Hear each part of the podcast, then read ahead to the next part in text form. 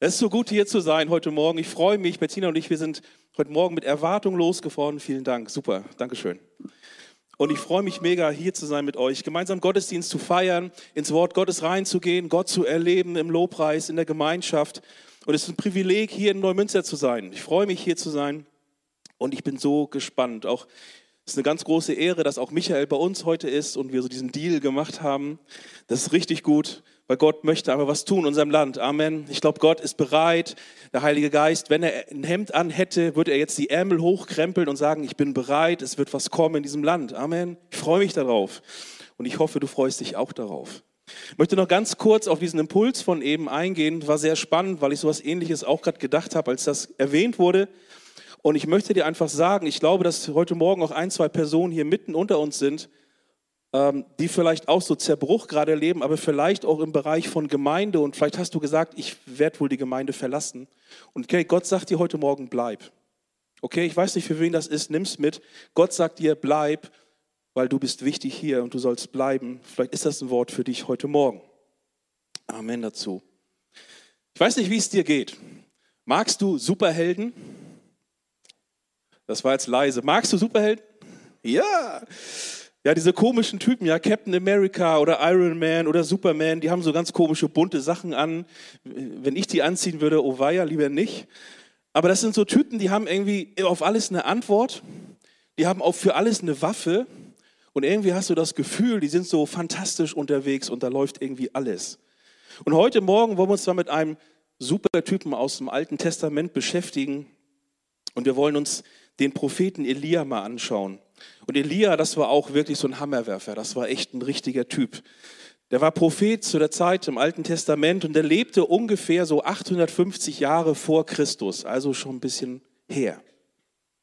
Und Gott hat diesen Propheten in eine Zeit hineingerufen, in der Israel sich massiv von ihrem Gott, Jahwe, den Gott Israels, abgewandt hat und jetzt war der Auftrag für den Propheten Elia folgendermaßen, hey, du bringst mein Volk wieder zurück an meine Brust. Ja, du bringst Israel wieder zurück an das Herz von Jache.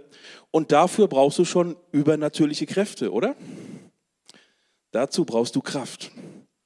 Und es gibt so erstaunliche Dinge, die Elia in seinem Leben erlebt hat, die Gott durch ihn gewirkt hat. Ja, wir lesen das im Buch der Zweite Könige zum Beispiel. Da gab es einen Jungen, der war tot und Gott hat durch Elia gewirkt, dass dieser Junge wieder zum Leben auferweckt worden ist. Ey, Hammer, oder? Gott hat durch Elia ein Versorgungswunder geschenkt. Ja, war, da war so eine Witwe und die hatte nichts mehr außer ein Krug Öl.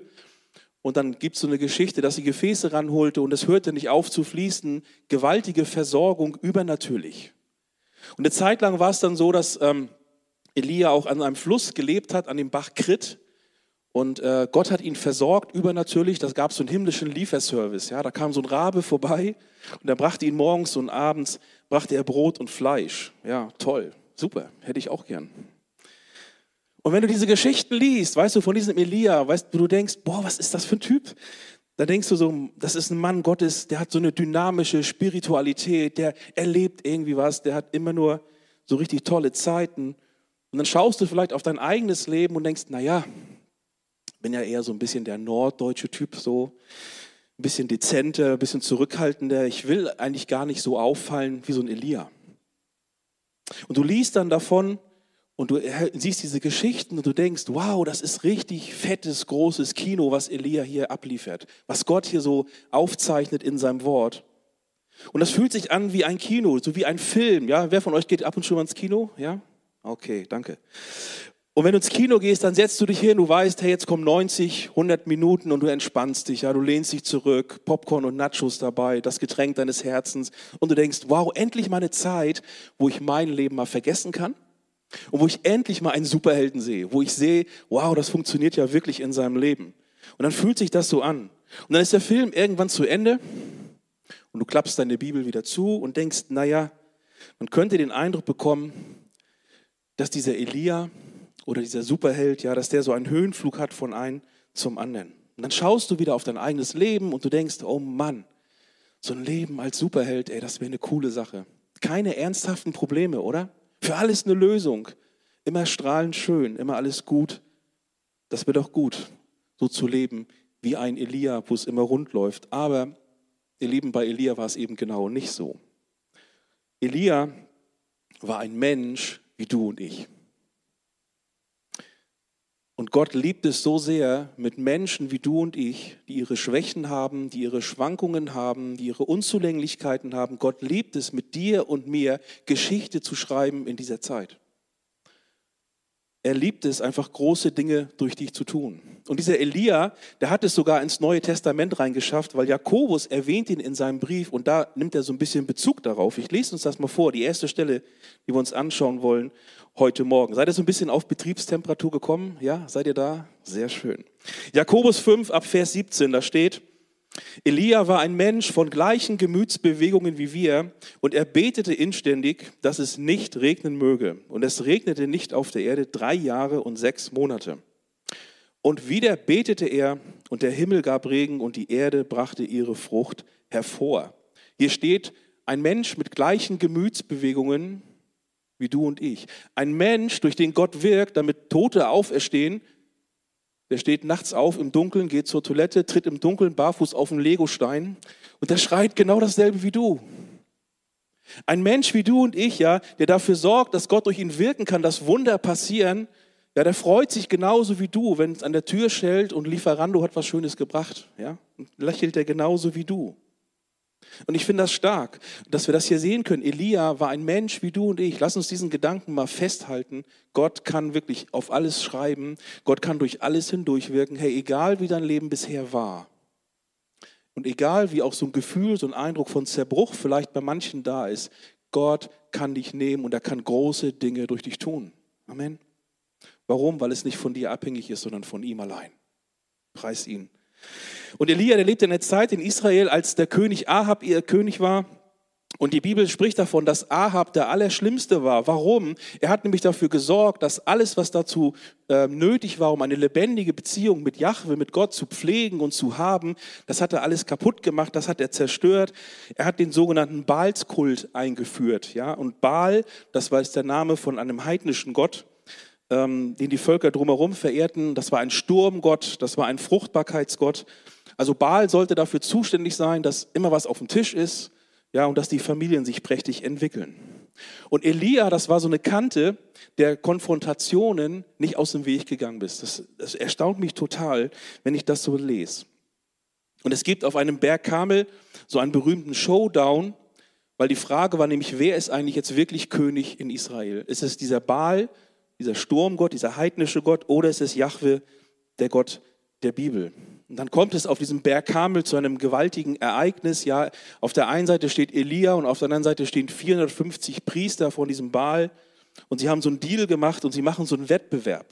Da muss man sich so vorstellen, dass sie zwei große Holzhaufen aufgerichtet haben, einen hier und einen hier. Und dann lagen da so Opfertiere drauf, Opferstiere. Und sie haben sich Folgendes gesagt der Gott, der wirklich Gott ist, der soll mit Feuer vom Himmel antworten und soll dieses Brandopfer, was so aufgeschichtet wurde, der soll das verzehren und dann wissen wir, wer Gott ist in Israel. Und Elia stand da so, so alleine gegen den Rest der Welt und jetzt ging es los. Und der einzig wahre Gott sollte jetzt mit Feuer antworten. Ich glaube, für Elia war das überhaupt kein Problem, weil er wusste, wenn Gott kommt, dann kommt er mit Feuer. Vielleicht dachte er an dieses Feuer damals mit Mose im Dornbusch. Vielleicht hat er sich daran erinnert, Moment mal, Feuer und Wüstenwanderung, Feuersäule, da war doch was. Also wenn Gott jetzt kommt mit Feuer, das kann ich mir richtig gut vorstellen. Und die Priester vom Baal, die haben dasselbe gedacht, weil sie dachten, naja, als Sturmgott, unser Baal, der macht das schon. Ja, als Sturmgott ist er auch für Blitze und Feuer zuständig, das kriegen wir schon irgendwie hin. Also ich weiß ja nicht, wie du das, wie du das machst, aber ich grill total gerne. Du auch? Boah, ist so eine Leidenschaft von mir. Ich, echt, da muss ich echt kämpfen. Aber okay, aber ich habe es noch nie gemacht, dass ich mich vor meinen Grill gestellt habe und gesagt, Leute, Freunde, passt mal auf, die Grillanzünder, das ist jetzt hier Oldschool, das machen wir nicht. Ich bete jetzt mal, dass Feuer vom Himmel fällt und das Barbecue hier in Gang bringt. Hab ich noch nicht gemacht. Ist auch gut so. Der wahre Gott sollte jetzt mit Feuer antworten. Und dann war das so, dass wir das im ersten Königbuch lesen können, dass die Baalspriester anfangen durften. Ja, so Elia hat ihn mal so als Gentleman den Vortritt gelassen. Ja, leg mal los. So. Und dann gucken wir, was passiert. Und dann fingen sie an zu beten zu ihrem Gott Baal. Und sie beten, was das Zeug hält, dass Baal jetzt Feuer vom Himmel fallen lassen sollte mit Ausdauer viele, viele Stunden. Und dann wird es immer intensiver und sie wurden, kamen in Ekstase und in Rage. Es funktioniert nicht, wir müssen uns was einfallen lassen. Leute, was machen wir? Und sie fing dann an, sich mit ihren Waffen zu ritzen, dass das Blut an ihnen herunterlief.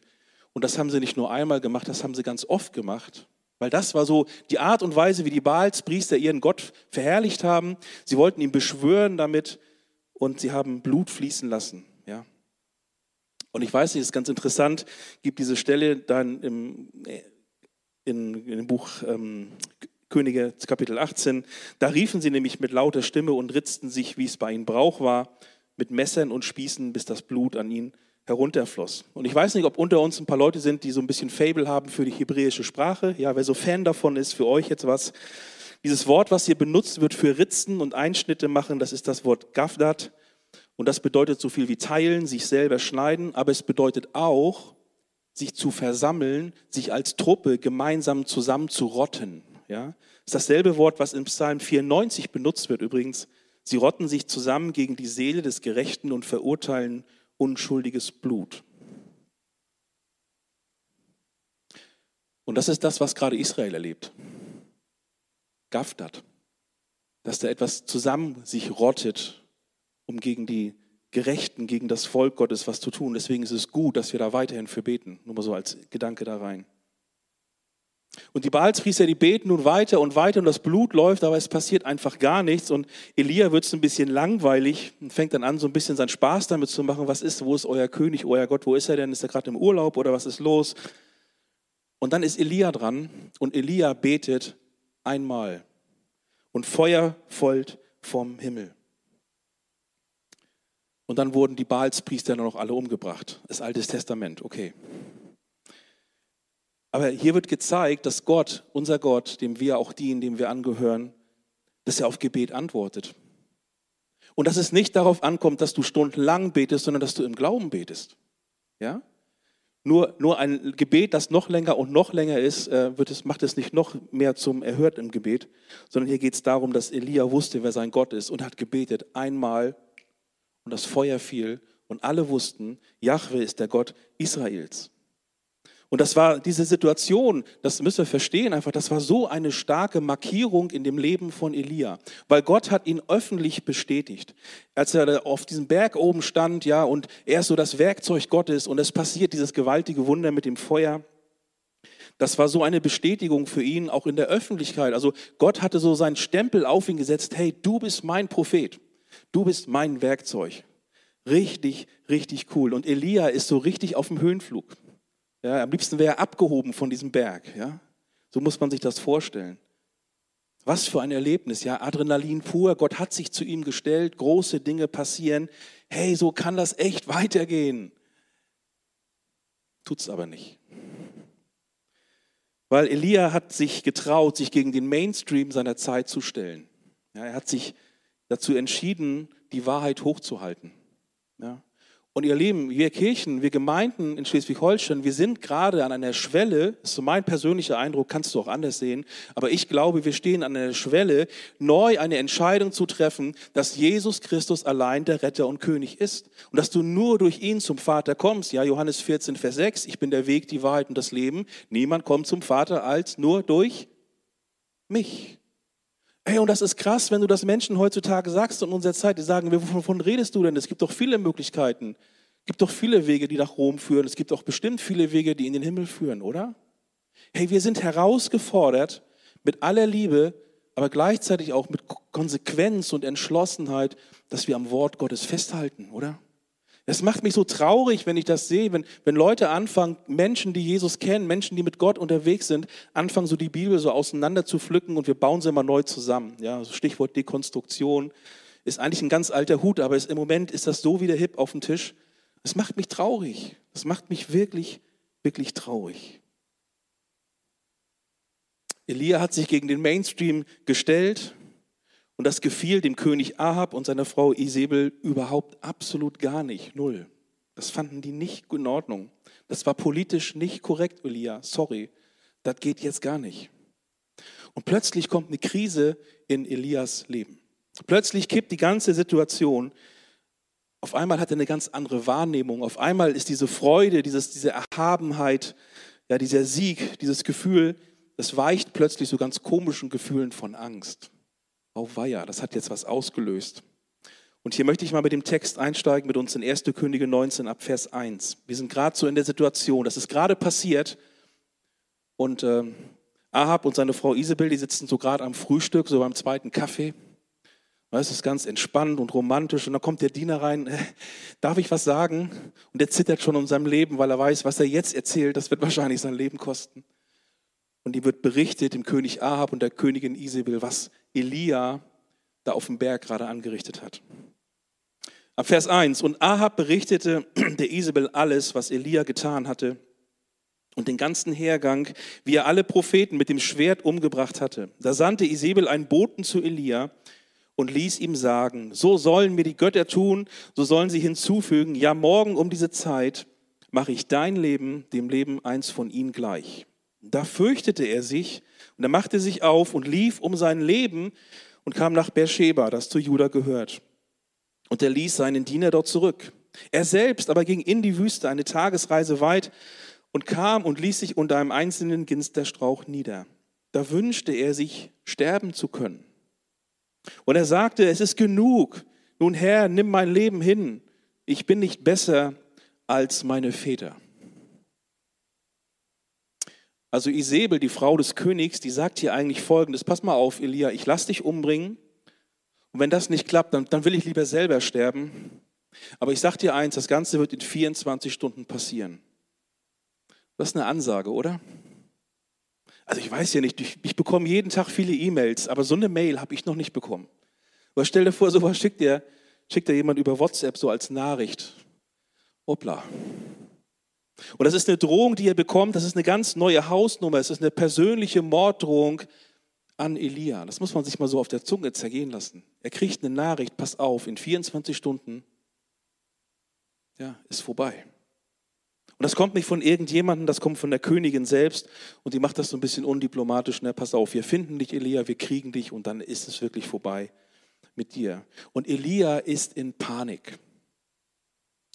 Elia ist in tiefer Todesfurcht. Plötzlich ist diese Angst da und man hat das Gefühl, dieses Gottvertrauen, was all die Wochen, all die Monate, all die Jahre, was sich so aufgebaut hat, seine Beziehung mit ihm, wo er weiß, hey, Gott ist doch da und er holt mich aus allem raus. Auf einmal hast du das Gefühl, das löst sich so auf. vielleicht geht es dir ja auch gerade so in dem Moment, heute Morgen oder diese Woche, wo du denkst, boah, wo ist eigentlich mein Gottvertrauen? Das, das, das fühlt sich so aufgelöst an, das fühlt sich nicht mehr so greifbar an. Warum ist denn das so? Und dann passiert Folgendes, dass Elia selber aktiv wird. Er läuft weg, er haut einfach ab, er rennt weit weg in die Wüste, möglichst, möglichst weit weg. Und ich weiß nicht, wie dir das geht, aber weglaufen, ganz ehrlich, ne, ist vielleicht die einfachste Lösung, aber es ist meistens niemals die beste Lösung. Sondern schau deiner deinen Problem, konfrontier die, geh die an, lauf nicht weg davor, flüchte nicht davor, werd erwachsen, geh das Ding an. Ja? Elia hat keine Hoffnung mehr, keinen Lebensmut. Ja, in Vers 4 haben wir das gelesen, es ist genug, Herr. Nun, Herr, nimm mein Leben hin, ich bin nicht besser als meine Väter. Ich meine, das Einzige, was er hier äußert am Ende, ja, die Quintessenz von dem, was er bis jetzt erlebt hat, ist, sagt Gott, ich will sterben. Krass, oder? Und er sagt das so Gott auch ganz klar ohne Umschweife. Ich kann nicht mehr, das bringt alles nichts mehr, ich habe genug, mach doch endlich ein Ende, bin ich viel besser als meine Vorfahren. Ja. Hier lege ich mich jetzt hin, ich werde schlafen und ich, am liebsten wäre es mir, ich würde nie wieder aufwachen. Und wir sind hier so an einem Tiefpunkt von Elias Leben angekommen. Und Elia ist ein Mensch wie du und ich. Ja, also auch ein Superheld hat seine Tiefpunkte. Auch er hat seine Zeiten gehabt, die mehr als herausfordernd waren für ihn. Extreme Gefühle, Emotionen, die hochkommen, die du kaum in den Griff bekommst. Und das wühlt dann etwas auf und plötzlich steht er hier oder er legt sich hin und hat Todessehnsucht. Er sagt nicht nur einfach, weißt du, ach, ich habe keine Lust mehr, ach, weißt du, mit Gemeinde, ja, das ist ganz okay. Aber ich gucke mal so, am Samstag und Sonntag, da laufen noch andere Sachen und naja, und manche Sachen gefallen mir auch nicht so, weißt du, irgendwie, hm. Das sagt er hier nicht. Der sagt dir nicht, ja, mit meinem Volk oder so ist alles schwierig und nein, er sagt, ich will sterben. Er hatte suizidale Gedanken, so nennt man das auf Neudeutsch. Und das ist schon krass. Aber Gott, Gott kennt Elia ganz genau und er kennt auch dich und mich ganz genau. Und er weiß genau, wie kein anderer, wie du dich in diesem Moment fühlst und wie Elia sich gefühlt hat. Weil Gott sieht dich genau. Gott kennt dich und er weiß, wo du bist. Er weiß auch genau die Situation, in der du drin steckst. Er kennt die Tränen, die du geweint hast, die niemand gesehen hat. Und er sagt, ich bin bei dir. Lass uns mal ein Stück weiterlesen, was dann passiert. 1. Könige 19, 5 bis 7. Dann legte er sich nieder und schlief unter einem Ginsterstrauch ein. Und siehe, ein Engel rührte ihn an und sprach zu ihm, steh auf, iss. Und als er aufblickte, siehe, da lagen neben seinem Kopf ein Brotfladen auf heißen Stein gebacken, ein Krug Wasser, und er aß und trank und legte sich wieder hin. Und der Engel des Herrn kehrte zurück, kam zum zweiten Mal, rührte ihn an, steh auf, iss, denn der Weg ist zu weit für dich. Hey, ich finde das so stark. Ja, Elia ist an einem Punkt, der hat alles richtig gemacht und liegt am Boden. Ist das nicht kurios, dass es manchmal sein kann im Leben, dass du dann die letzten Tage, Stunden, Wochen mal durchgehst und überlegst, ey, ich habe doch eigentlich alles richtig gemacht. Warum funktioniert es denn nicht? Kennt das jemand von euch? Ja? Fragst dich irgendwie, wo ist der Punkt? Wo ist der, der Knasus Knacktus? Ja, woran liegt es denn, dass ich jetzt so am Boden liege und gerade so ein emotionales Chaos in mir drin habe? Woran liegt das denn? Und Gott sagt hier zu den Propheten, hey, steh auf und iss. Er sagt hier, hey, ich lass dich nicht liegen, ich weck dich auf, ich bring dir das Leben, ich bring dir Hoffnung, ich bring dir neues Leben, ich bring dir Motivation, Gott bringt dir Perspektive, Jesus will dir Leben im Überfluss bringen. Er sagt, ich stehe vor dir, nimm meine Hand und komm und folge mir nach. Komm und geh mit mir, komm in das Leben des Himmels mit hinein. Bleib nicht am Boden liegen, Elia, steh auf. Und ich finde, das ist so eine schöne Stelle, die begeistert mich übrigens auch. Ähm, ihr habt schon gehört, ähm, mein Fisch muss ich mir immer alleine kochen und braten. das ist auch okay so. Ja, komme ich gut mit klar. Ich brauche kein Gebet, danke. Das ist alles gut.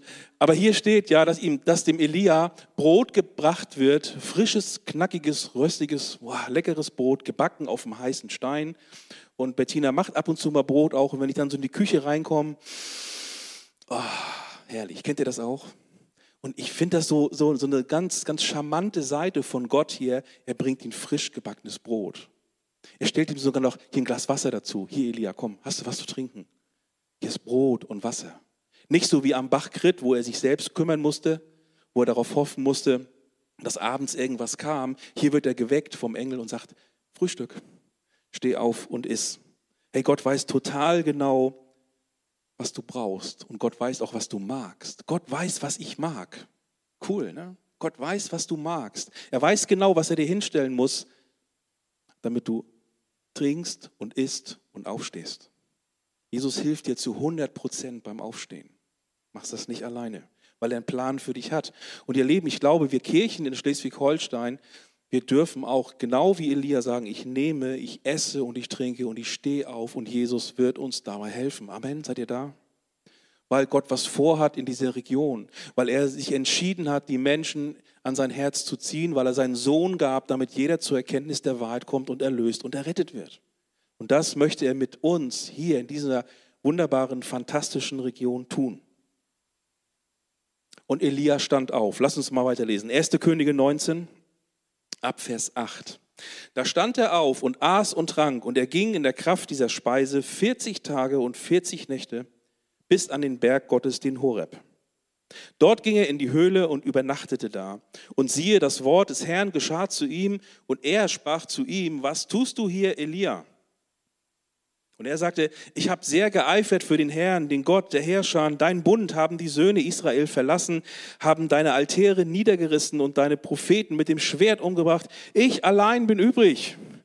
Ich allein. Nun trachten sie danach, auch mir noch das Leben zu nehmen. Das ist spannend. Elia ist aufgestanden und dann gab es erstmal so einen himmlischen Energy Drink, der ihn befähigt hatte, 40 Tage zu laufen und unterwegs zu sein. Und er war unterwegs. Und die Frage ist, wohin war er unterwegs? Er lief zum Berg Horeb. Dieser Berg Horeb wird übrigens auch Sinai genannt, der Berg Sinai. Und einigen von uns kann jetzt so ein bisschen was klingeln im Hinterkopf. Moment mal, Moment mal, Moment mal. Berg Sinai, zweite Buch Mose, da war doch irgendwas. Genau, das war der Ort, an dem Gott einen Bund mit seinem Volk geschlossen hat. Warum ging er zu dem Berg Horeb? Es ist spannend. Ich weiß nicht, wenn du die Bibel liest, wie es dir da geht, stellst du dir auch schon mal Fragen? Ne, ihr nicht, ihr habt das gut. Ne? Ihr, habt, ihr habt Michael, der lehrt euch und der zeigt euch in die tiefsten Tiefen der Erkenntnis. Und ähm, nein, jetzt mal ganz ehrlich, aber wenn, wenn, du jetzt mal liest in der Bibel, dann, dann ist es nicht so, du, du schaust da rein und du denkst, boah, was, Gott, was meinst du eigentlich damit? Was heißt denn das? Was willst du mir damit sagen? Ja? Gott, möchtest du zu mir sprechen, dann sprich bitte und lass mich hören, wie ein Jünger hört. Ich habe mich das gefragt, warum zum Berg Horeb? Weil, weil der Engel hat es ihm nicht gesagt. Interessant, vorher siehst du immer, dass Gott zu Elia sagt, Elia, steh auf, ich schicke dich da und dahin, mach das und das. Und Elia sagt, jawohl, Sir, ich mache mich auf den Weg und ich tue das. Und hier sehen wir jetzt, er läuft los und er läuft zum Berg Horeb. Vielleicht hat er sich so ein bisschen gefühlt, auch wie Mose damals, ja, der hat ja auch sein Volk geführt und das Volk murrte, ja, in der Wüste, ihr erinnert euch vielleicht, murr, murr, murr, ja, man murrte gegen Mose und so weiter, die wollten das nicht und so. Und Elia hatte ja auch diesen Auftrag, das dürfen wir nicht vergessen, das Volk zu Gott zurückzubringen und er hat gesehen, boah, die laufen alle dem Baal nach, ey, Katastrophe, das geht ja gar nicht. Vielleicht hat Elia aber auch eine ganz tiefe Sehnsucht nach Gott gehabt. Vielleicht war es in ihm so, dass er sagte, ich gehe zu diesem Berg zurück, zu diesem fantastischen Horeb, zu diesem historischen Ort, wo Gott meinem ganzen Volk begegnet ist. Vielleicht begegne ich ihm auch. Spannend, oder? Weißt du, wenn, wenn du Gott einmal in deinem Leben so erlebt hast, ja, dass er dir Wasser und Brot hinstellt, wenn er dich ermutigt hat, wenn Gott zu dir gekommen ist mit Leben, wenn Jesus in dein Leben hineinkommt und dir Leben bringt, was willst du dann? Du willst mehr. Du willst mehr von ihm. Du hältst Ausschau nach ihm. Du möchtest mehr von Gott erleben, oder? Du hast ihn einmal erlebt in deinem Leben. Du weißt, Gott ist in der Lage, Dinge zu verändern, zu erneuern, in dein Leben hineinzusprechen, die Perspektive des Himmels zu bringen, dich mit Kraft auszurüsten. Deine Lebensumstände werden sich ändern und werden sich formen dem Himmel gemäß. Ja, und du möchtest einfach mehr. Du möchtest mehr von ihm haben. Also ich will mehr. Ich bin so dankbar für das, was Gott schon getan hat in meinem Leben, ehrlich. Und aber ich möchte mehr. Da gibt es auch noch mehr für uns. Und die große Frage, die sich hier stellt, auch in dem Leben von Elia, aber vielleicht auch in deinem ganz persönlichen Leben, ist doch einfach, wie ist es denn jetzt, wenn wirklich die, die Stresssituationen da sind, wenn wirklich die, die Bedrückung da ist, wenn dieser Gedanke von Zerbruch da ist, da ist Trauer, da sind Emotionen, du hast eine Sinnkrise, du weißt nicht warum und wofür, du brauchst das Leben, du brauchst einfach eine Antwort, dann ist die Frage, die, die einfach heute im Raum steht, rennst du zum Phon oder rennst du zum Thron? Holst du dein Handy raus und mal gucken, was TikTok dazu sagt? Oder mal schauen, ob ich eine gute Sendung bei Netflix finde? Sorry, dass ich die Namen jetzt mal so sage, aber oder gucke ich mal, was meine ganzen Freunde sagen? Oder was habe ich denn gepostet? Kriege ich da vielleicht irgendwie einen Benefit? Kann ich da irgendwas für mich rausziehen? Hey, wenn du junge Menschen heute ansprichst, ja, ich weiß, hier sind junge Leute da, ja, alles klar. Und ist es nicht so, ey, hey, my Handy, my life, oder? Mein Handy ist doch mein Leben. Sag doch mal einem zwölfjährigen oder 14-jährigen Teenager, du verzichte doch mal heute auf dein Handy. Oh, was? Wenn mal, ich kann auf Essen und Trinken verzichten, kein Problem, aber mein Handy ist mein Leben. Da gehst du nicht dran. Ist doch so, oder? Oder machst du dich auf den Weg wie ein Elia und sagst, ich träume davon, eine Begegnung mit Gott zu haben. Ich mache mich auf den Weg zum Thron. Ich mache mich auf dem Weg zu demjenigen, der Himmel und Erde gemacht hat. Ich erwarte und ich vertraue, dass der Gott, der sagt, dass er Himmel und Erde machen kann, dass er auch mein Leben neu machen kann. Rennst du zum Phon oder rennst du zum Thron? Wo holst du dir Hilfe? Wo holst du dir deine Lebensperspektive her? Und Elia hat sich auf den Weg gemacht und sucht Gott. Und dann kommt Gott ihm zuvor mit einer Frage. Auch wieder so eine komische Frage. Ja? Gott fragt Elia, was tust du hier, Elia? hey, what? Was für eine Frage. Gott, du weißt doch, was mit Elia los ist. Warum fragst du ihn da noch? Ja? Und wisst ihr, ich glaube, dass wir hier an dieser Stelle einfach sehen können, was in Elia tatsächlich wirklich los ist, wie seine emotionale Innenbefindlichkeit ist, was ihn wirklich bedrückt, wo er eine Antwort auch braucht. Und Gott fragt ihn hier ganz einfach, weil er möchte den Elia dazu bringen, dass er selber eine Standortbestimmung macht. Dass Elia selber checkt, wo stehe ich eigentlich gerade. Dass Elia anfängt, sich selbst zu reflektieren. Natürlich wusste Gott, warum er da war, keine Frage.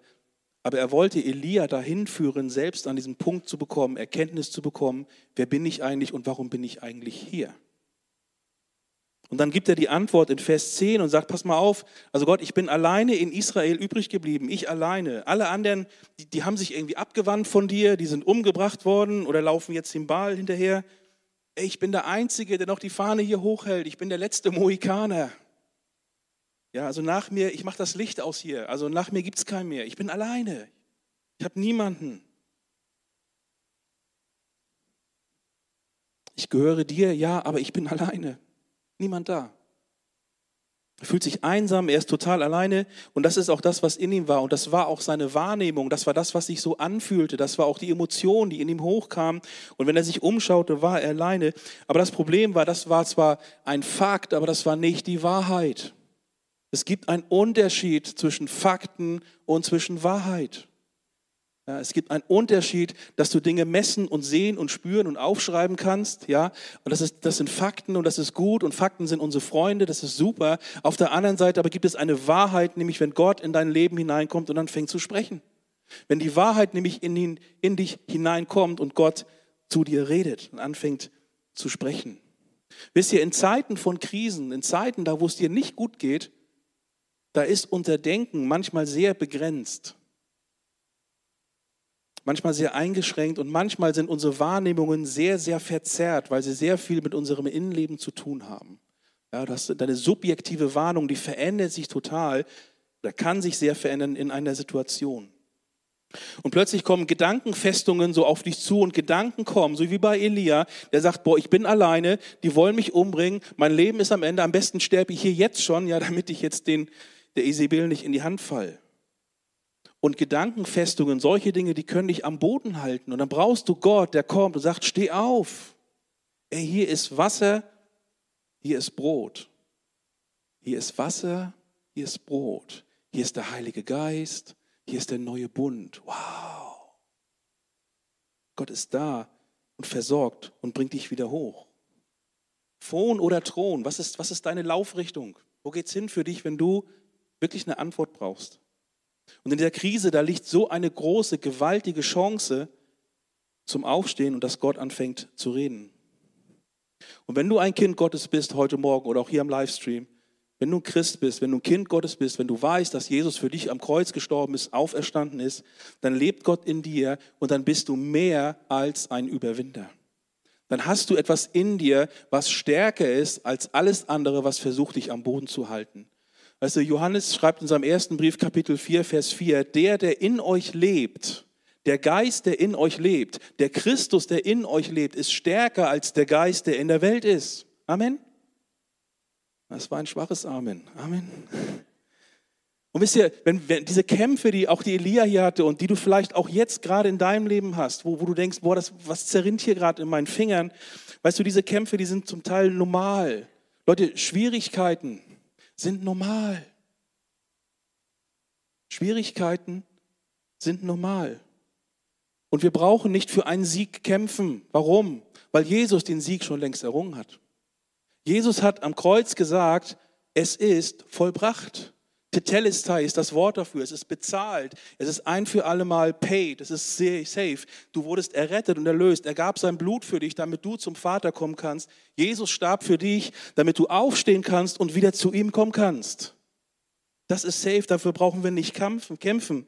Und wenn Paulus zu Timotheus spricht, hey, kämpfe den guten Kampf des Glaubens.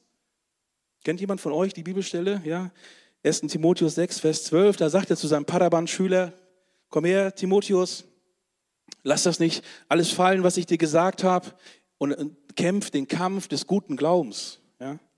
Kämpf diesen Kampf des Glaubens. Und dieser Kampf des Glaubens ist ein Kampf des Vertrauens. Wisst ihr, als ich Christ geworden bin, das war 1986, und ein paar Jahre danach, da habe ich immer gedacht, oder wurde mir auch so ein bisschen gesagt, ja, so geistliche Kampfführung, ne? Also da habe ich immer gedacht, okay, ich muss jetzt total abgedreht wie so ein geistlicher Guerillakämpfer durch die Gegend laufen und laut schreiend in den Gottesdiensten sein und dachte, das ist geistlicher Kampf. Ach, so geht das. Okay. Spannend. Ich weiß, ihr kennt das nicht, ne? oder? Ihr kennt das nicht. Aber wisst ihr, geistlicher Kampf bedeutet in allererster Linie Folgendes. Ich bin loyal Gott gegenüber. Geistlicher Kampf bedeutet, nicht mein Wille geschehe, sondern dein Wille geschehe. Was war der größte Kampf von Jesus im Garten Gethsemane? Genau das. Genau das. Gott nachzufolgen, ihm zu ehren und gehorsam zu sein. Und das ist so ein komisches Wort, was man heute nicht mehr so oft sagt. Das, da fängt geistlicher Kampf an. Es ist nicht der Radau auf der Bühne, sondern es ist das, was in deinem Kämmerlein passiert. Es ist das, was in deinem Leben sich widerspiegelt. Das heißt, du bist treu zu Gott, du lebst mit ihm, du bist loyal zu seinem Wort und Gott wird dir den Sieg schenken, weil der Sieg ist schon da. Jakobus sagt folgendes, ordne dich Gott unter und der Teufel wird von dir fliehen. What? Ohne, ohne Geschrei, ohne Gezeter? Hm, ja. Ordne dich Gott unter, geh auf deine Knie, sag, du bist Gott, ich bin Mensch. Du bist vollkommen, ich bin unvollkommen. Du bist der Herr, du sitzt auf dem Thron, ich sitze nicht auf meinem Thron, sondern du. Ich ordne mich dir unter. Und diese Haltung sorgt dafür, dass Finsternis flieht von dir, weil der Schwatte das nicht aushält. Der läuft weg. Der Teufel kann es nicht aushalten, wenn du Gott die Ehre gibst, dadurch, dass du dich ihm unterordnest. Kämpfe den guten Kampf des Glaubens. Weißt du, du musst nicht Opfer deiner Gedanken und deiner Gefühle sein. Du musst es nicht. Es gibt eine Möglichkeit und die ist sehr, sehr praktisch. Und da wird Glauben konkret und Glauben praktisch. Und Paulus hat das mal in seinem zweiten Brief an die Christen in Korinth geschrieben und das war auch so eine, so eine Hammerwerfergemeinde. Und er schreibt ihnen was ganz Besonderes genau in diesem Kontext. Lasst uns das mal lesen. 2. Korinther 10, die Verse 3 bis 6. Und dort sagt Paulus zur Gemeinde, denn obwohl wir im Fleisch wandeln, kämpfen wir nicht nach dem Fleisch, denn die Waffen unseres Kampfes sind nicht fleischlich, sondern mächtig für Gott zur Zerstörung von Festungen, zur Zerstörung, so zerstören wir überspitzte Gedankengebäude, jede Höhe, die sich gegen die Erkenntnis Gottes erhebt und nehmen jeden Gedanken gefangen unter den Gehorsam Christi und sind bereit, allen Ungehorsam zu strafen, wenn euer Gehorsam erfüllt sein wird. Und hier spricht Paulus davon, und das ist eine ganz praktische Seite hier, die wir erleben, du kannst deine Gedanken die Gedanken, die dich quälen, die Gedanken, die dich schlecht machen, die Gedanken, die dich runterziehen, die Gedanken, die dich am Boden halten wollen, diese Gedanken kannst du unter den Gehorsam Jesu Christi gefangen nehmen und Christus wird sich darum kümmern. Und du wirst frei davon. Und dann fängst du an, wenn du das gemacht hast, dann fängst du an, die Wahrheit Gottes über dein Leben auszurufen. Gott, du bist für mich. Gott, du gabst deinen Sohn für mich. Gott, du bist verrückt nach mir. Ja, ist so. Gott ist verrückt nach dir. Der hat alles gegeben. Hey, wenn du der einzige Mensch auf dieser Erde wärst, hätte er seinen Sohn auch für dich gegeben.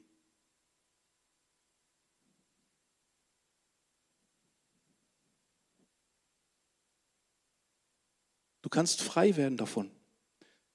Du kannst es im Glauben, wenn du Christ bist, wenn du zu Jesus gehörst, sagt er, ich habe dir alle Macht gegeben, im Himmel und auf Erden. Was meins ist, ist deins ich gebe dir das und fang an, das zu tun in deinem Leben, wo du merkst, negative Gedanken, im Namen von Jesus Christus, ich nehme diesen Gedanken und ich stelle ihn unter den Gehorsam Jesu Christi, ich nehme ihn gefangen unter den Gehorsam Jesu Christi, damit nicht mehr ich gefangen unter dem Gedanken bin. Da möchte Gott uns hineinführen. Ja? Und dann fängst du an, Lügen durch Wahrheit zu ersetzen. Was ist die Wahrheit? Das Wort Gottes. Was ist die Wahrheit in Person? Jesus Christus. Dann kommst du das, kommt das in dein Leben rein und Jesus wird dich frei machen davon. Manchmal ist das prozesshaft, manchmal passiert es sofort. Aber es wird auf jeden Fall eine Veränderung stattfinden, eine Erneuerung, weil Jesus gesagt hat, siehe, ich mache alles neu. Amen. Dann kannst du sagen, ich glaube, dass Gott mich versorgt, dass er in allem mein Versorger ist.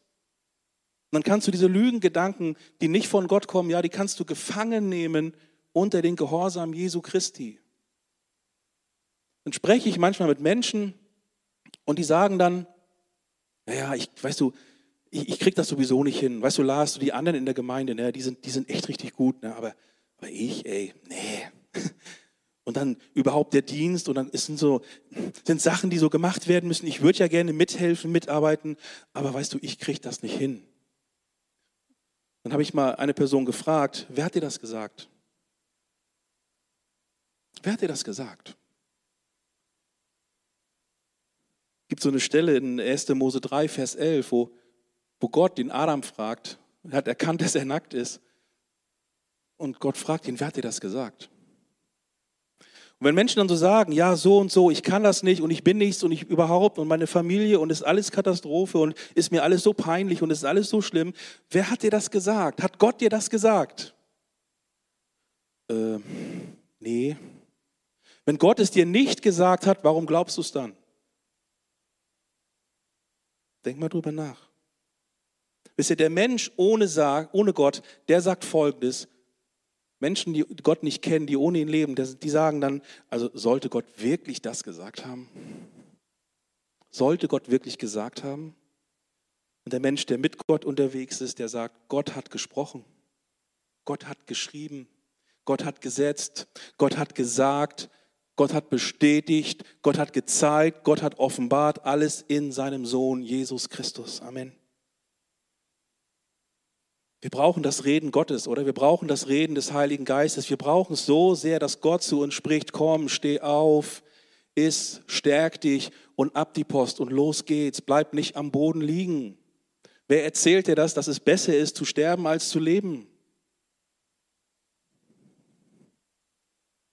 Gottes Worte sind Geist und Leben. Jesus hat das auch mal gesagt zu seinen Jüngern in Johannes 6. Ja, der Geist ist es, der lebendig macht. Das Fleisch nützt nichts. Die Worte, die ich zu euch geredet habe, sind Geist und Leben. Was sagt mir das? Sagt mir, dass sein Wort Geist und Leben ist für mich. Amen. Dass das Wort Gottes für dich Geist und Leben ist. Und je mehr du das in dein Leben hineinholst, je mehr du das implementierst in dein, dein ganzes Menschsein von Kopf bis Fuß, umso mehr wird eine Transformation passieren, dass der Himmel mehr und mehr Gestalt in dir nimmt. Großartig, oder? Und Gott fängt an, jetzt in unserer Story, sind wir mal zurück zu Elia, er spricht an jetzt den Elia und, und redet mit ihm. Aber es kommt irgendwie alles komplett anders. Es kommt alles anders. 1. Könige 19 ab Vers 11. Da sprach er, also Gott spricht jetzt zu Elia, da sprach er, geh hinaus, stell dich auf den Berg vor den Herrn und siehe, der Herr ging vorüber. Da kam ein Wind, groß und stark, der die Berge zerriss und die Felsen zerschmetterte vor dem Herrn her. Der Herr war aber nicht in dem Wind und nach dem Wind ein Erdbeben. Der Herr war aber nicht in dem Erdbeben. Und nach dem Erdbeben ein Feuer. Der Herr war aber nicht in dem Feuer. Und nach dem Feuer der Ton eines leisen Wehens. Und es geschah, als Elia das hörte, verhüllte er sein Angesicht mit seinem Mantel, ging hinaus, stellte sich in den Eingang der Höhle und siehe, eine Stimme geschah zu ihm, was tust du hier, Elia? Mhm. Wisst ihr, Sturm und Erdbeben und Naturphänomene, das war im Alten Testament ganz normal, wenn Gott kommt, ja, wenn er auf den Plan kommt, wenn Gott so das Spielfeld betritt, dann passieren solche Dinge, dann, dann werden plötzlich Naturgesetze außer Kraft gesetzt, da kann die Schöpfung gar nicht mithalten, wenn der Schöpfer kommt. Ist so. Und jetzt kommt Gott zu Elia, aber er kommt eben nicht in dem Vertrauten, er kommt nicht in den Naturgewalten, und er sagt hier zu Elia, pass mal auf, Elia, du, du musst mich viel mehr kennenlernen. Hey, du kannst mich nicht in eine Box reinpacken. Und die holst du am Sonntagmorgen raus und dann ist das alles tricky und dann passt das und dann kommt die Box wieder zurück und dann habe ich meine Woche. Ich will dir begegnen und du sollst mich kennenlernen und du sollst noch viel mehr Seiten an mir kennenlernen. Weißt du, ich lasse mich, wenn Gott so, ich, ich ihr müsst das verstehen. Ich habe manchmal so ein bisschen Fantasie. Ne? Ich stelle mir das dann so vor, wie Gott das dann noch ein bisschen ausformuliert. Weißt du, wie Gott dann so manchmal sagen könnte, hey, du weißt du, meine Bibel ist keine einfache Betriebsanleitung und ich bin keine Maschine, die danach funktioniert. Ich möchte Beziehung mit dir leben. Ich möchte ganz, ganz nah bei dir sein. Gott lässt sich das nicht vorschreiben, wie er zu reden und zu handeln hat, weil er Gott ist. Amen. Amen. Wisst ihr, Gott ist nicht im Feuer, damit hätte Elia gerechnet. Ah ja, okay, oh super, Jahwe kommt, klasse, wow. Okay, sitzt alles, okay, er kommt, er spricht zu mir, das Feuer ist da, er ist da. Nein, er kommt ganz, ganz anders zu ihm. Und ich glaube, das ist ein wichtiger Punkt, auch für uns als Kirchen hier im Norden zu verstehen. Ja, Gott hat in der Vergangenheit immer wieder gewirkt und gehandelt, oder? Mal größer, mal kleiner, mal sichtbarer, mal unsichtbarer. Aber wir wollen Gott nicht in eine Box einpacken, dass wir sagen, pass mal auf Gott, also Erweckung soll jetzt so und so aussehen. Hey, ich glaube, es wird ganz anders. Aber Erweckung kommt. Gott tut was in dieser Region, Gott tut etwas. Und nur weil er etwas im letzten Jahr oder vor zehn Jahren oder vor 20 Jahren oder vor 30 Jahren so und so gemacht hat, warte nicht darauf, auf den Moment, dass er es genauso macht wie vor 30 Jahren. Könnte sein, dass Gott das ganz, ganz anders macht. Und dann bist du überrascht, wie so ein Elia, der plötzlich einen Ton hört, ein leises Säuseln, wie manche Übersetzungen das auch so nennen.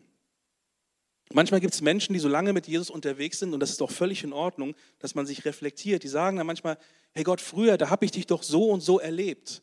Also damals die Versammlung in der Zeit, wow, das war so gewaltig. Damals die Konferenz, wo ich war, oder der Sprecher oder die Zeit oder der Lobpreis in der Zeit, die CD aus den Jahren und, und, und. Kennt ihr das auch? Ja? Du hörst so ein paar Lieder von, also wenn ich Lieder höre aus Bad Gandersheim, so aus den 90ern, ey, da, da laufen mir die Tränen. Warum? Weil ich in der Zeit so massiv Gott erlebt habe. Ist krass. Aber ich werde nicht den Fehler machen, diese CD aus den 90ern heute jeden Tag abzuspielen, weil Gott ist neu und Gott will was Neues tun. Gott will was Frisches tun. Ernähre dich nicht von dem Manna vom Vortag, weil das stinkt. Darf man das hier so mal sagen? Also, ja.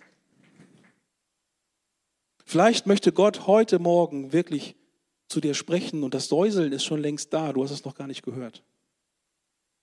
Elia stand auf. Und das bedeutet übrigens auch aufzustehen von diesem Ruhelager von früher. Ne, damals früher, da war alles schön. Früher war ja immer alles besser, oder? früher war immer alles schöner. Aber Gott baut seine Gemeinde und Jesus macht alles neu und er ist immer noch dran. Zeit zum Aufstehen bedeutet übrigens auch, aufzustehen von Minderwertigkeit und seinen Platz zu nehmen als Sohn, als Tochter Gottes. Ich glaube, wir sind an einem Punkt angekommen, wo viele Menschen sagen, es muss irgendwie jetzt der nächste Step kommen, es muss jetzt irgendwie weitergehen. Und ich glaube, dass Gott in dieser Zeit anfangen wird, das ist mein Eindruck, dass er ähm, geistliche Väter und Mütter hervorbringt in den Gemeinden. Me Menschen, die reif sind, Menschen, die in die Reife hineinkommen. Ich sehe mich so sehr danach. Aber das Problem ist, wenn deine und meine Erwartung so fest zementiert ist, das muss so und so sein, dann kann es vielleicht auch mal eng werden. Wisst ihr, so im Blick auf Elia stelle ich mir das so vor, dass er vielleicht sagt, so, hey, pass auf, Gott redete mit mir mal, als ich 15 Jahre alt war, da war das Feuer. Als ich 20 war, da kam der Sturm und irgendwann mit Mitte 30, da habe ich mal dieses Erdbeben erlebt. Und heute bin ich älter und trotzdem macht Gott was völlig Neues. Er spricht neu. Krisenzeiten sind immer Zeiten, eine Entscheidung zu treffen von Qualität. Was, was ist eine Qualitätsentscheidung? Eine Qualitätsentscheidung ist, dass du sagst, ich entscheide mich dafür, egal was kommt.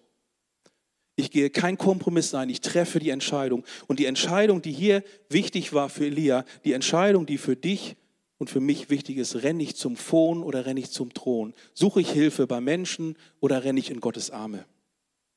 Was haben wir vorhin gesungen? Ja, es gibt keinen besseren Ort als in deinem Arm, o oh Herr. Und das ist die Wahrheit, das ist so. Und wenn Gott spricht, dann kommt Licht, dann kommt Wahrheit, dann erkennst du plötzlich Dinge, wie sie wirklich sind, dann kommt Offenbarung, dann kommt Erkenntnis, dann zeigt Gott dir eine, eine, geistliche Schau. Ja, wenn, wenn der Heilige Geist zu deinem Herzen reden kann, dann wird Folgendes passieren, ja, dass die inneren Augen geputzt werden und du bekommst einen Durchblick, du bekommst eine Perspektive in die geistliche Welt hinein und Gott fängt an, mit dir da hineinzugehen. Das ist großartig. Du bekommst eine Offenbarung und Gott spricht plötzlich zu dir und du sagst, oh Mann, klar, warum habe ich das denn nicht vorher gewusst?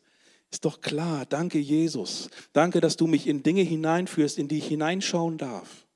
Ja, das war das, so ein Kerngebet, was Paulus für die Gemeinde betet im Epheserbrief zum Beispiel, wo er sagt, Herr, ja, eröffne, erleuchte die Augen ihres Herzens. Warum? Damit sie erkennen können, was die Breite, die Höhe und die Tiefe ist und die Kraft und, und, und. Paulus wusste genau, wovon er da sprach. Und es ist so gut, das zu wissen. Und in unserer Geschichte, das nimmt eine total starke Wendung, weil Gott fängt jetzt mal an zu reden. Und er sagt auch nicht viel, aber was er sagt, das hat Gewicht. Während Elia noch so in diesem ganzen Ding drin ist, mit seinen Gedanken, seine ganzen Gedankenfestungen da noch in ihm herumschwirren und er sagt, ich bin alleine, es ist so schlimm, ich kann nicht mehr, es ist so schwierig. Da gibt Gott wieder mal eine Hammer-Antwort. 1. Könige 19, Vers 18. Da sagt er zu ihm, pass mal auf, Elia, ich habe 7000 in Israel übrig gelassen, alle die Knie, die sich nicht vor dem Baal gebeugt haben und jeden Mund, der ihn nicht geküsst hat. Weißt du, Elia sagt und denkt und glaubt und fühlt und emotionalisiert in sich, ich bin alleine, ja, ich bin der letzte Mohikaner und Gott sagt zu ihm, hey, halt Augen auf, da sind doch 7000 andere. Du bist nicht alleine, wir sind viel mehr. Wir sind viel mehr. Warum ist es so gut, dass wir als Gemeinden zusammen was machen? Ganz einfach, um zu sehen, wir sind mehr. Die, die mit uns sind, sind viel mehr als die, die gegen uns sind. Hast du das gewusst? Hey, lass dich ermutigen, du bist in deiner Situation niemals alleine. Du hast immer ein Fürsprecher für dich, das ist Gott. Du hast Geschwister, du hast die Möglichkeit, Geschwister um dich herum zu haben, die dann auch sagen, pass mal auf, wir sind mit dir und wir beten für dich. Du bist dann nicht alleine drin. Auch jetzt in deiner Zerbruchsituation, wo du vielleicht gerade drin steckst, du bist da nicht alleine. Du bist da nicht alleine drin. Fall da nicht drauf rein.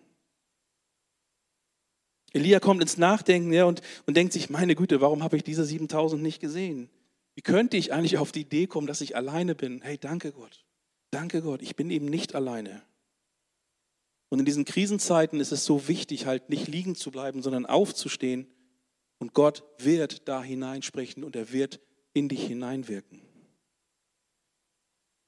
Die Frage, die du mitnehmen kannst für dich, die du dir ganz persönlich stellen kannst, renne ich zum Phon oder renne ich zum Thron? Suche ich Gottes Gegenwart, sein, sein Reden zu mir zuerst?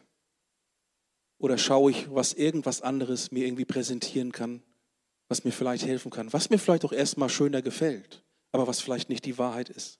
Ich möchte dich ermutigen, diese Entscheidung für dich zu überdenken und vielleicht auch heute mal zu treffen und sagen, hey, ich möchte in meinem Leben Gott an die erste Stelle setzen. Ich möchte in meinem Leben sagen, Gott, Kingdom first. Zuerst Jesus. Weißt du, Jesus sagt in Matthäus 6,33, wenn du alles gibst für das Königreich Gottes, du wirst niemals zu kurz kommen. Du wirst niemals zu kurz kommen, wenn du dein Leben Jesus gibst. Und ich weiß nicht, wie du heute Morgen hier bist oder am Livestream gerade, wie es dir damit so geht, aber was ich gerne machen möchte, ist einfach ein Gebet sprechen mit dir, wo du sagen kannst, okay, ich möchte das heute festmachen. Okay, das Wort Gottes hat mich angesprochen, da ist, da ist was in Bewegung geraten, ich brauche diese Antwort. Und ich bin vielleicht so ähnlich wie Elia in so einer Situation, dass ich da wirklich Hilfe brauche und dass ich diesen Gott brauche. Und ich möchte jetzt Folgendes tun, dass ich zum erst ähm, für uns alle beten möchte, dass wir Gott einfach neu erleben und ihm unser Leben geben. Und danach lade ich dich ein, lade ich jeden Einzelnen ein, dass wir ein Gebet zusammensprechen, wo wir das festmachen und sagen, Jesus, ich möchte, dass du die Nummer eins bist in meinem Leben. Ich möchte immer zu dir rennen und ich möchte, dass du der Herr meines Lebens wirst. Ja. So möchte ich erst uns, für uns beten und segnen und danach lade ich dich ein, dass wir das gemeinsam beten. Vater Gott, ich danke dir von ganzem Herzen, dass du groß bist und wunderbar. Ich danke dir, dass du herrlich bist und mächtig und dass deine Wege gut sind. Herr, ich danke dir für deine große Liebe und deine Gnade. Und ich danke dir, dass du ein menschenverliebter Gott bist. Herr, ich danke dir, dass du verrückt bist nach Menschen dass du sie erretten und erlösen und befreien willst. Dass du ihnen göttliches, ewiges Leben schenken willst. Und Herr, ich bete für mich und für uns, immer wieder neu diese Entscheidung zu treffen. Wir kommen zuerst zu dir zuerst zum Thron und dann gucken wir abends irgendwann mal ins Handy. Aber wir wissen, Vater Gott, du bist unsere Hoffnung. Wir bauen fest auf dich und dafür danke ich dir, Jesus. Und ich möchte dich jetzt einladen, dass wir alle gemeinsam ein Gebet sprechen. Ich werde es Satz für Satz ganz einfach vorbeten. in diesem Gebet wird es darum gehen, dass du heute sagen kannst, ja, ich will Jesus mein Leben geben. Ich möchte, dass er die Nummer eins ist in meinem Leben. Ich möchte dieses Leben haben, das Jesus für mich am Kreuz erkauft hat. Deswegen, ich werde jetzt Satz für Satz beten und ich lade dich ein, dass wir alle gemeinsam das laut einfach nachbeten. Lieber Vater im Himmel, lieber Vater im Himmel, ich danke dir von ganzem Herzen. Ich danke dir. Ich danke dir, Jesus, dass du für mich gestorben bist. Und ich möchte dich bitten, dass du mir alle meine Schuld vergibst. Und ich bitte dich, dass du in mein Leben hineinkommst. Sei du von heute meine Nummer eins. Sei du der Herr meines Lebens. Danke, Jesus, dass du mir meine Schuld vergeben hast. Und danke, dass ich ein Sohn oder eine Tochter Gottes sein darf. Amen. Amen.